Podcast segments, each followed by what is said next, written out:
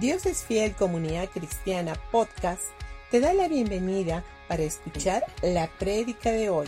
Gracias. Muy buenos días con todos. Qué bueno verlos. Ah, no se olviden que el, en septiembre, el 17 de septiembre, vamos a estar teniendo un invitado especial. Es el pastor Kenneth Sola, que él está llegando obviamente de España. Y vamos a estar teniendo en los dos servicios, él va a estar predicando el primer servicio obviamente va a, va a tocar un tema y en el segundo va a continuar con el tema que ha comenzado en el primero. Por eso los animo a que ustedes puedan venir si es posible a los dos servicios porque va a ser una enseñanza continua donde vamos a poder conocer eh, mucho más y vamos a poder entender realmente. Los que vienen al segundo servicio no, quisiera que se queden, que, ¿por qué está hablando o qué está diciendo? Porque obviamente va a continuar la enseñanza del primer servicio. Muy bien, quiero compartir con ustedes la fe nos impulsa a creer por más.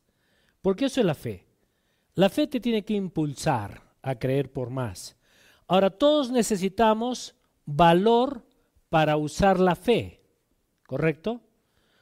Con frecuencia escucho a las personas lamentarse por lo que no han emprendido. Mucha gente dice, ¿por qué no hice esto? ¿Por qué no hice aquello? ¿Por qué eh, me quedé en, tal lugar? ¿Y saben por qué? Porque a veces la gente no da el paso correspondiente, han creído en la palabra, creen en Dios, creen que Dios puede hacer un milagro, pero el tema es de que a veces como que les faltara el valor para poder dar el paso siguiente. Y ese yo creo que ese es el gran problema que nosotros tenemos. A veces incluso hay gente que dice, sí, está bien, yo estoy creyendo por Dios, pero eh, realmente tendré la fe suficiente para hacer lo que tengo que hacer. Y quiero decirte de que la Biblia dice de que cuando tú y yo nacemos de nuevo, Dios ha puesto una medida de fe por igual a todos. Nadie puede decir, eh, el pastor tiene más fe que yo. No, tu fe y mi fe en nivel es lo mismo. La diferencia es de que yo puedo usar la fe y de repente tú no.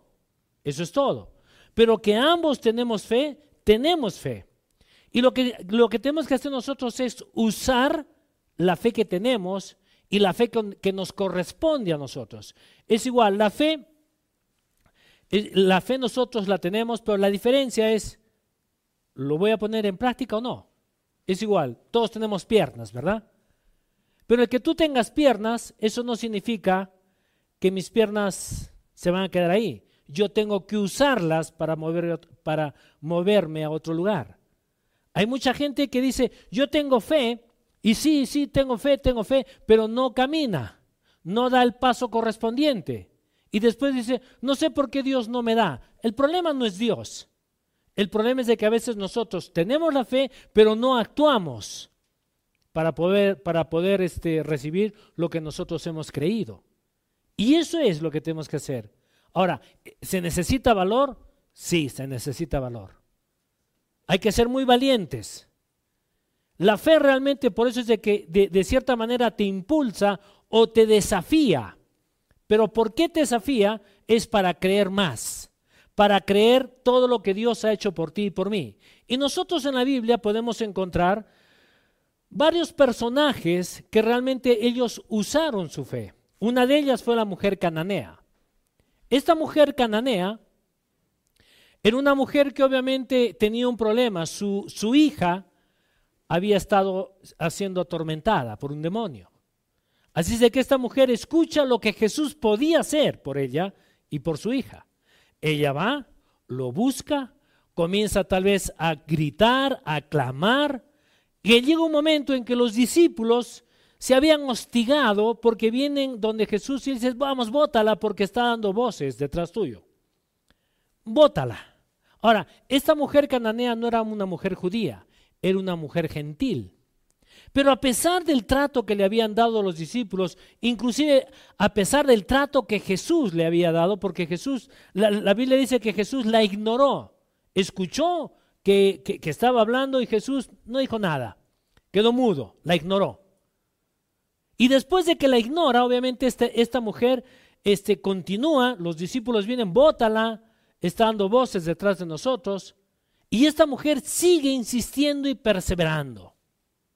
Ahora yo puedo imaginarme que después de que viene y le ruega por última vez, Jesús le contesta de una manera grotesca, una manera dura, donde viene y le dice, no es bueno quitarle el pan de los hijos y echárselo a los perros. Ahora imagínate si esa respuesta viene y te lo dice a ti. ¿Cómo te sentirías tú?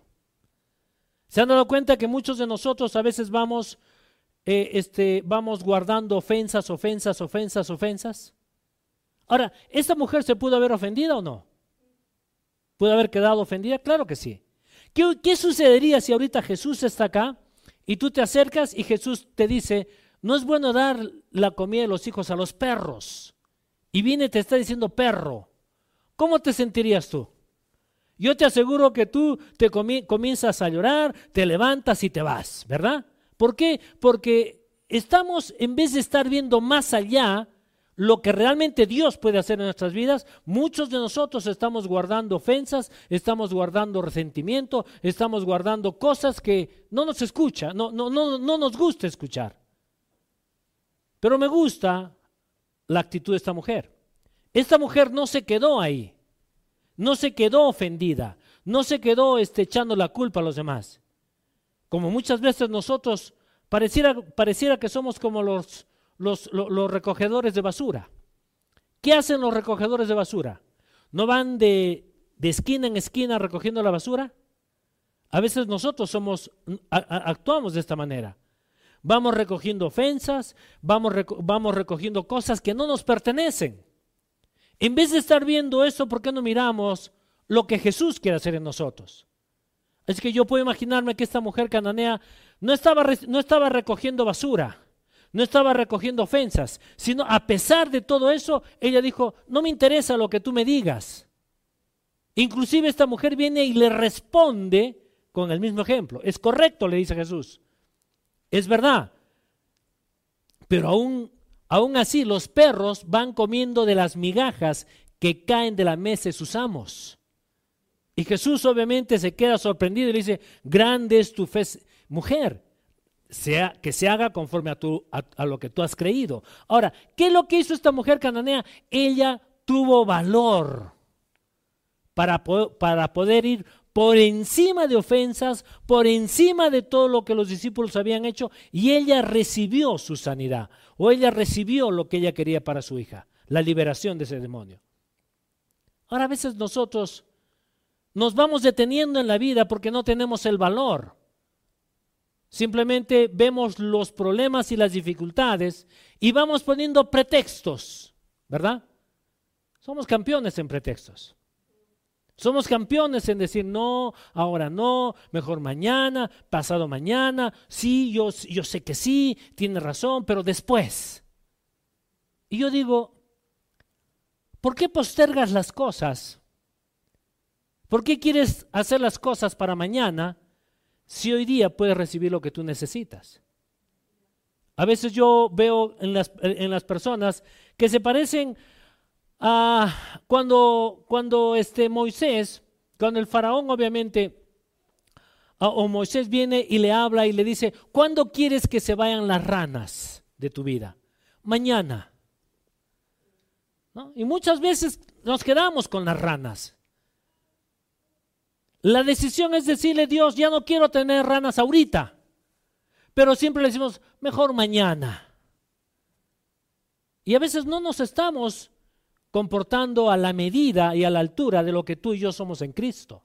Si tú eres un hijo de Dios, no postergues nada para mañana. Si tú eres un hijo de Dios, no vivas en las ofensas. Si tú eres un hijo de Dios y quieres un milagro, corre, vete por encima de cualquier respuesta que te puedan dar otro, otro ejemplo, nosotros podemos ver el centurión.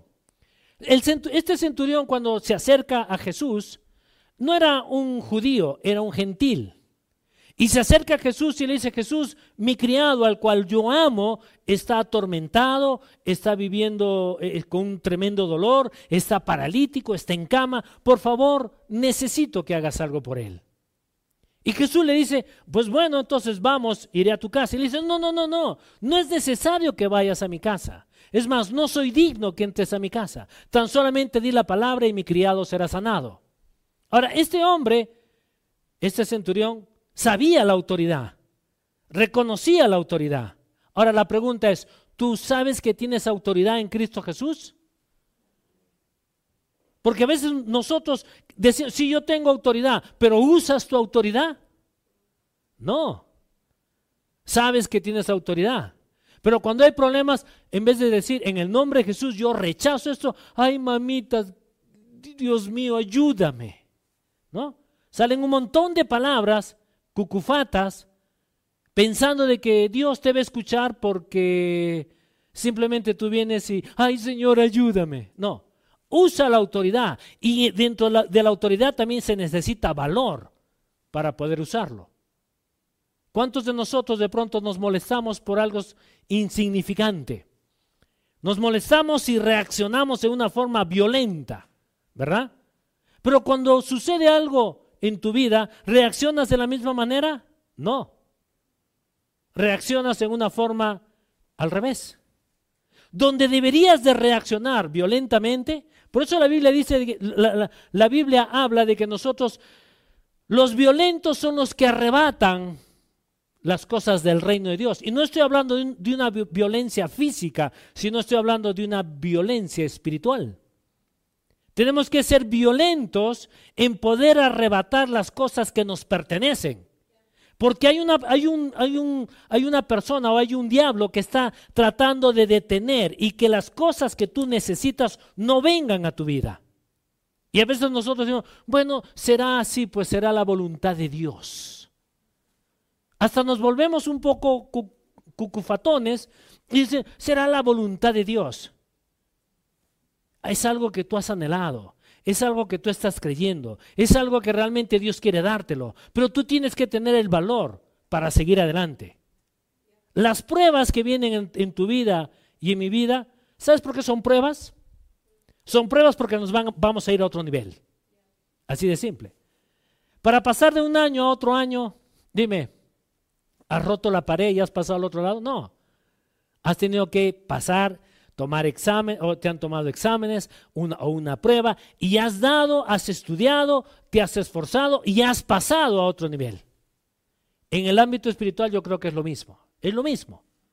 Lo que nosotros tenemos que hacer es estar firmes, estar bien parados, creer, creer que realmente Dios eh, nos está respaldando en todas las cosas y vamos a ir a otro nivel.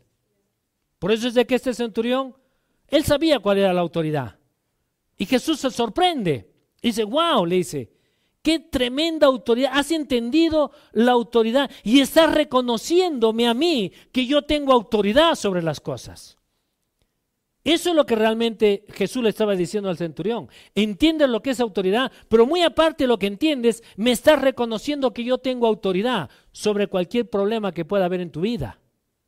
Cuando tú reconoces que Jesús tiene autoridad sobre cualquier cosa que haya en tu vida, entonces las cosas se van a, van a tener que cambiar a tu favor.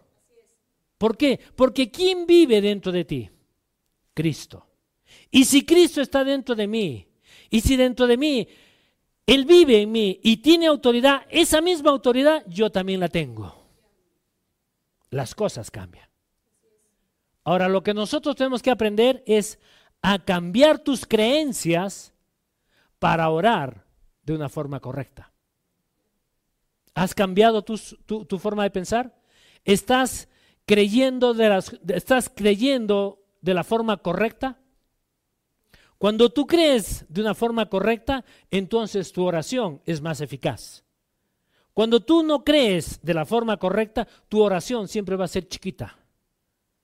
Y vamos a estar, por favor, Señor, te lo pido, ah, si es tu voluntad, hazme tal milagrito. Y yo creo que Dios dice, no entiendo por qué me pides así. ¿No sabes quién soy yo para ti? ¿No sabes qué es lo que yo he hecho por ti? ¿Por qué me tienes que venir y decir, por favor, dame esta cosita? Si yo ya te lo he dado. Ahora, Jesucristo hizo todo, Él ha hecho una obra perfecta en tu vida, ¿sí o no? Y si la ha hecho, entonces ¿por qué tienes que venir y decir, por favor, dame tal cosa? Si la Biblia dice que Él ya, te, ya no los ha dado todo. Escúchame, Él ya te lo dio todo.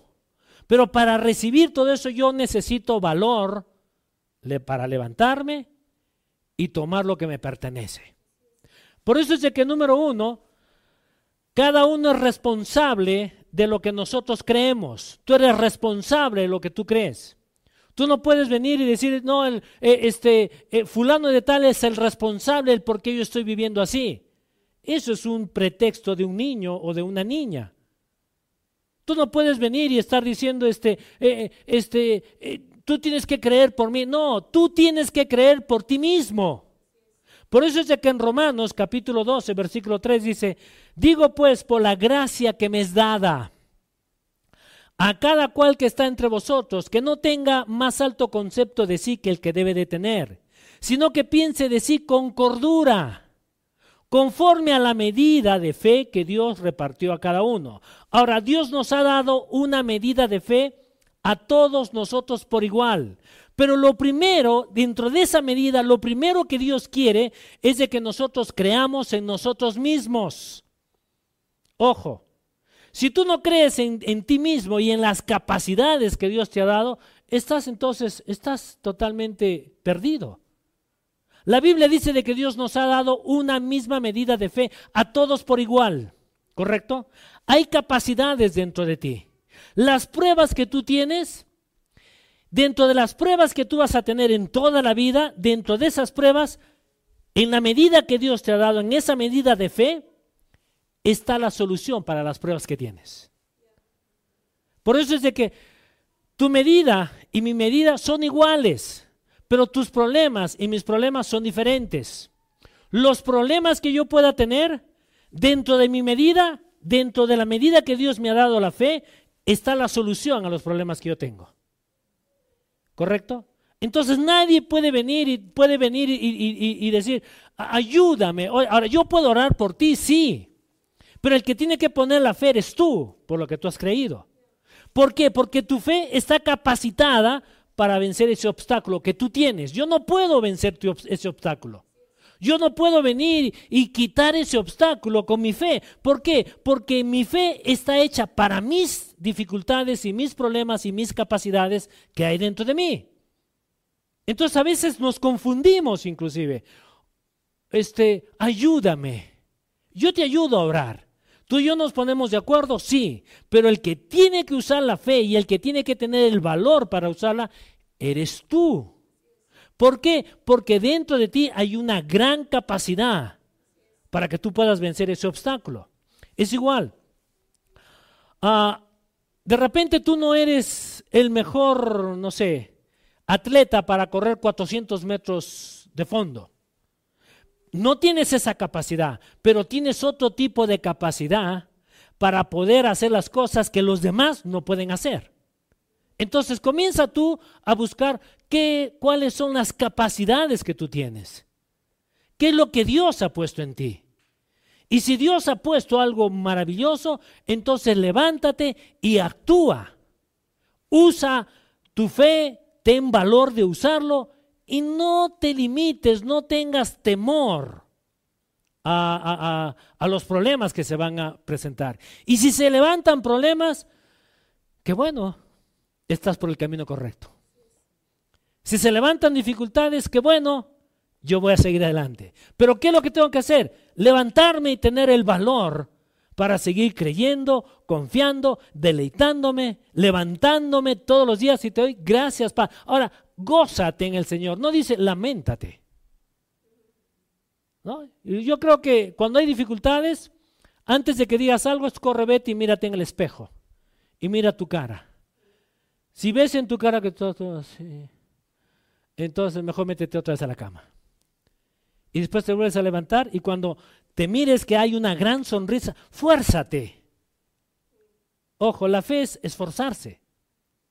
A veces es luchar con uno mismo. ¿Cuántas veces de pronto viene cuando ya vas teniendo algunas dificultades en tu cuerpo y de pronto tu cuerpo te dice, no me quiero levantar? Y mucha gente dice, no, mi cuerpo dice que no me levante y te quedas en la cama. ¿Sabes qué? Tú no, te, tú no tienes que moverte por lo que, por lo que dice tu cuerpo, no te levantes. Tú tienes que decirle a tu cuerpo cómo tiene que levantarse cada día. ¿Correcto? Y a veces la, gente se queda simplemente, es que no tengo ganas. No, el problema acá no es no tengo ganas. Si no tienes ganas, qué bueno porque ahora vas a tener ganas. Y tienes que levantarte todos los días de tu vida. Ojo, yo leo mi Biblia, me esfuerzo para leerlo. A veces tengo que desconectarme de algunas cosas y voy y me meto ahí y estoy leyendo y leyendo y a veces viene, juega conmigo, hay un montón de cosas que vienen a mi mente, donde dicen, ¿por qué no haces esto? ¿Por qué no haces aquello? Y entre comillas, es espiritual. ¿Por qué no llamas a fulano, a sutano, mengano, a esto, a aquello? Y digo, no, no lo voy a hacer. Y si lo hago, lo voy a hacer después de que termine de hacer lo que tenga que hacer espiritualmente. Alimentarme yo espiritualmente. Y después de que termino, recién hago la llamada.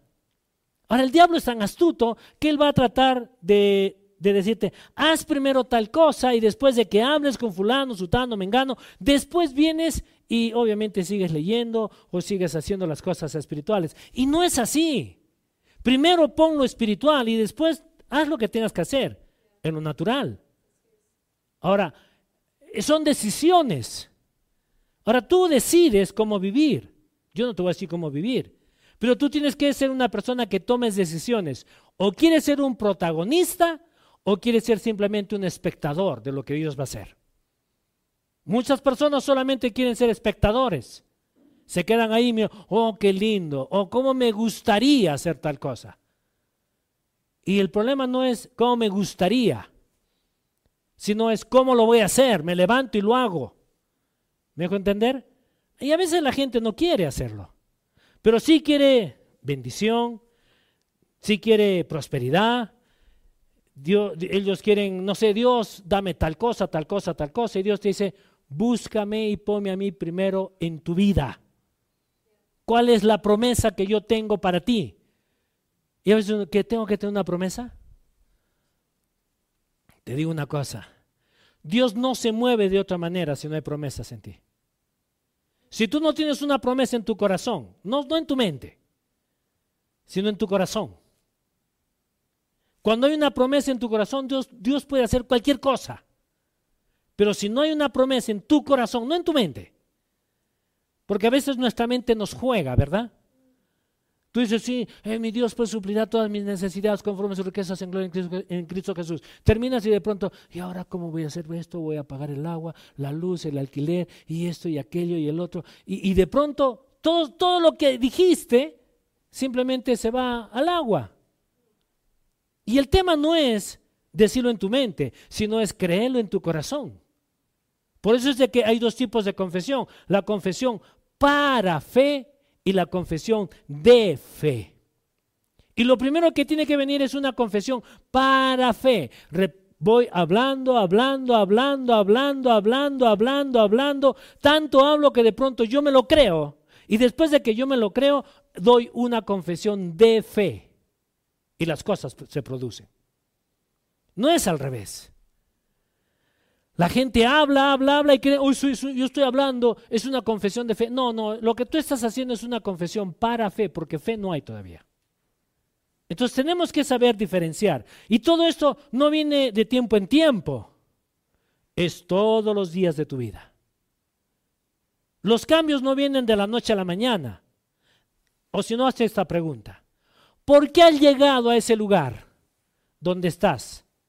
¿Fue de la noche a la mañana? No, fue todo un proceso y malas decisiones y de pronto llegaste a esa, situación. ¿Quieres salir de esa situación? Comienza a hacer lo mismo, pero al revés. Y pon la palabra de Dios en cada cosa. Y después vas a ver resultados en tu vida.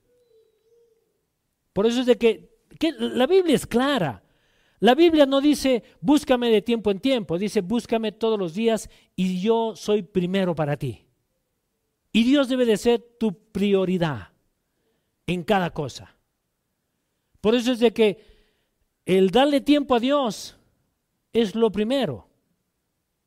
Yo creo que parte de lo que Dios quiere es, eh, eh, miren, la, Biblia habla del dar, del diezmar.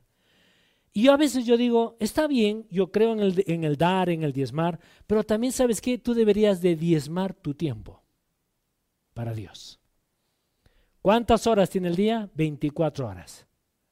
¿Cuánto vendría a ser el 10% de 24 horas? ¿Ah? 2.4. Ya, pero alguien me dice, pero pastor, 2.4 pierdo mucho. Ya, ¿cuántos días, este, en cuánto tiempo?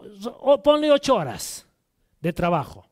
¿Cuánto viene a ser 8 horas, 8 horas de trabajo al 10%? Dewi. ¿Cuánto es? 8 horas de trabajo.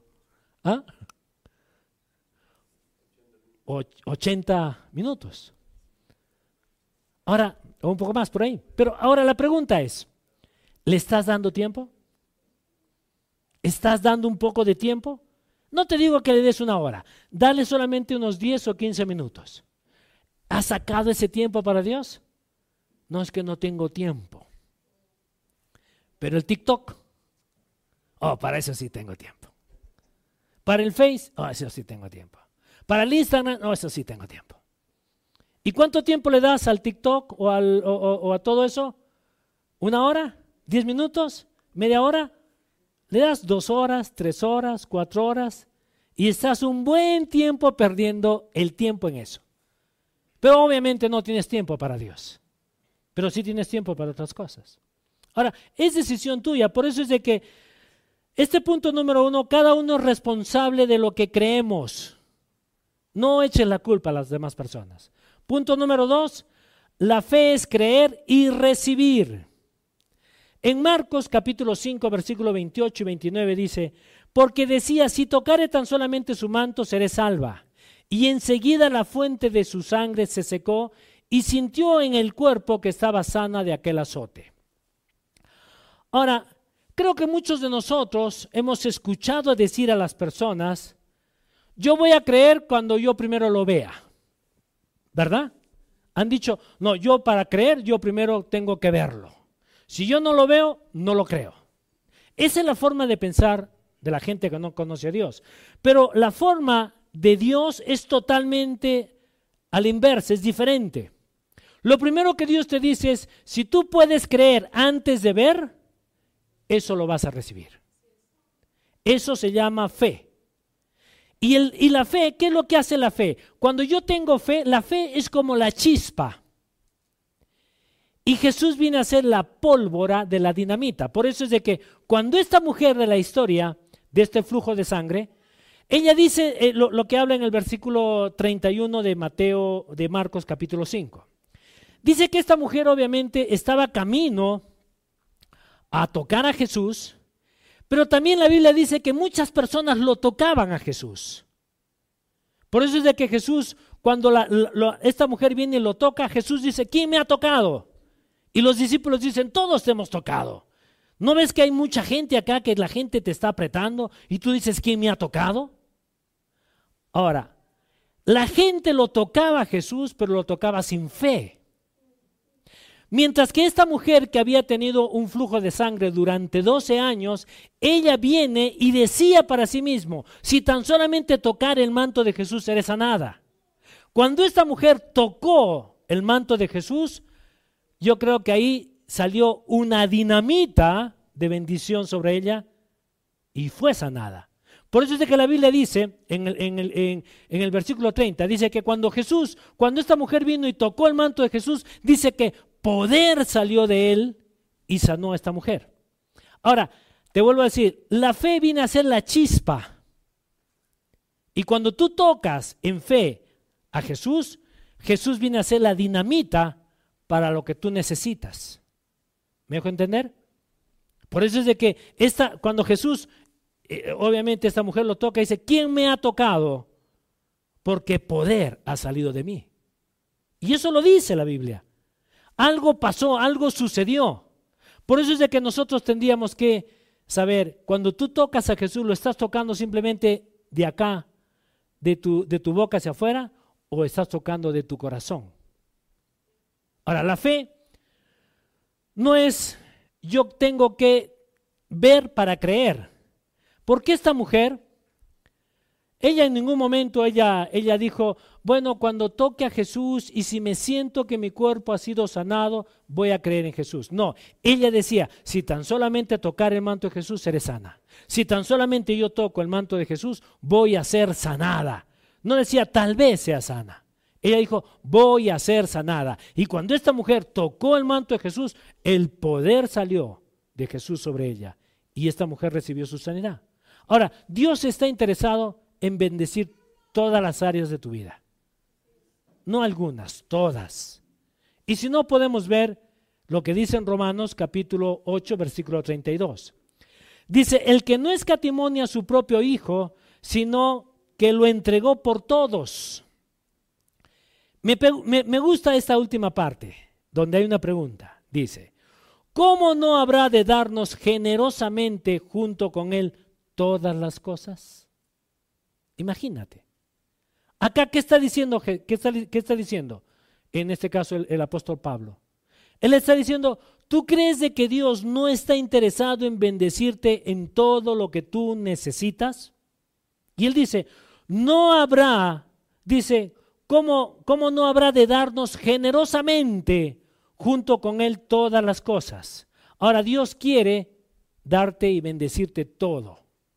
Por eso es importante cada uno de nosotros tenemos que tener el valor de usar la fe que tenemos. Él quiere darte y te lo ha dado todo, pero tú eres la persona que te levantas, caminas y lo tomas. Nadie lo va a tomar por ti. A veces las personas quieren este, eh, eh, pasar la responsabilidad de ellos a otras personas. Y no es así. Es tu responsabilidad el creer y el recibir. Es tu responsabilidad el creer correctamente. Es tu responsabilidad el que tú puedas venir delante de Dios y decirle, Dios, yo creo. Ojo, Dios te lo dio todo. Pero el que tiene la responsabilidad de acercarse, tomarlo y recibirlo, somos nosotros. No hay otra persona. Así es de que si tú quieres ah, un milagro del Señor, no estés diciendo, ¿me ayudas? Yo te puedo ayudar a orar por ti. Me pongo de acuerdo contigo, sí. Pero yo me acuerdo contigo a través de tu fe. Y tu fe tiene que estar, que estar puesta en Jesús. Como ya anteriormente yo les he dicho, Dios no te está pidiendo mucha fe.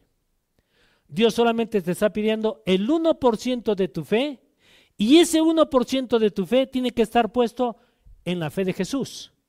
Y Jesús pone el 99% de la fe restante. Y después de eso, ¿qué es lo que él dice? Tu fe te ha sanado. Tu fe ha hecho esto. Tu fe ha hecho tal cosa. ¿No, ¿Eso no es maravilloso? Por eso, si leemos todo lo que es Mateo, Marco, Lucas y Juan, todo lo que son los evangelios, Jesús no estaba pidiendo mucha fe. Él solamente estaba pidiendo un poquito de fe en él. Inclusive, ¿se acuerdan cuando este hombre viene y le dice, ayuda a mi incredulidad? Pero ese ayuda a mi incredulidad, este hombre había creído que Dios podía sanar a su hijo. Y Jesús simplemente dijo, ¿tú crees que yo puedo hacer esto por ti? Sí yo pongo el 99%. Dame el 1% y yo pongo el 99% de lo que te falta. Y el milagro es tuyo. Por eso es de que la Biblia dice que nosotros debemos de descansar en Cristo. El descansar no es el afanarse. El descansar no es el turbarse. El, el, descansar no es molestarse. El descansar no es estar, ay, ahora qué hago. No, el descansar es descanso. ¿Se acuerdan cuando Dios hizo un pacto con Abraham?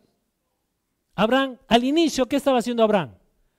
Abraham estaba desesperado. Es cierto, Dios le había dicho cómo tenía que partir los animales y cómo tenía que hacer todo eso para hacer el primer pacto que Dios hizo con Abraham. Así es de que Abraham se desesperó, hizo todo lo que tenía que hacer y después de eso comenzó a votar a las aves de rapiña porque estas aves querían comerse los cuerpos muertos que, que, Abraham había puesto. Y él estaba, yo, yo, yo me puedo imaginar, estaba ahí luchando, estaba votando, estaba haciendo, peleando con todo eso, hasta que yo creo que Dios dijo, no, no, no, no, yo no puedo hacer un pacto con este hombre.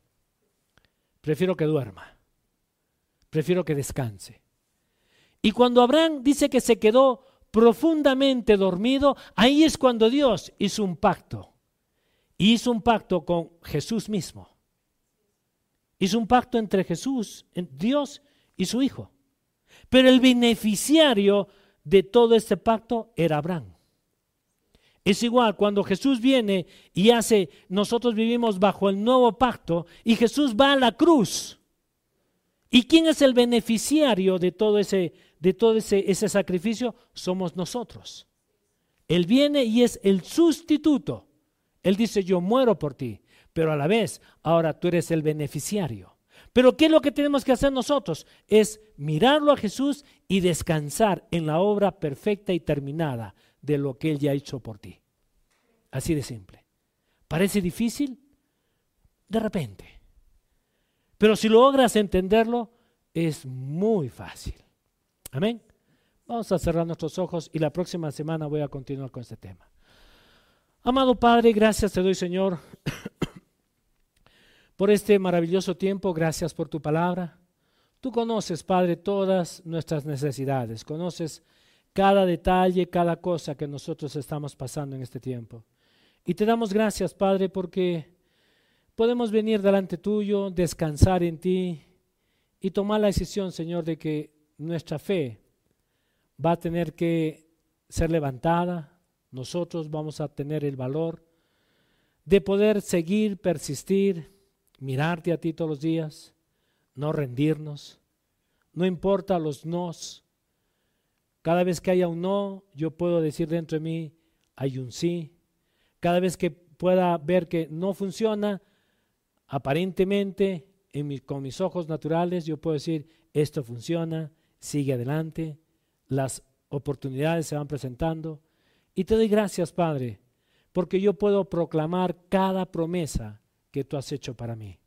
Y te doy gracias, Dios, porque tú eres un Dios que me has llamado, me has separado, tú me has escogido, y yo soy bendecido, Señor. Te doy gracias, Padre, porque tu palabra dice que tú me has escogido a mí. Yo no te escogí a ti, tú me escogiste a mí. Y te doy gracias. Y gracias, Padre, porque me has escogido. Y gracias, Padre, porque pertenezco a la familia tuya. Te doy gracias, Dios, en el nombre de Cristo Jesús. Amén y amén. Yo quiero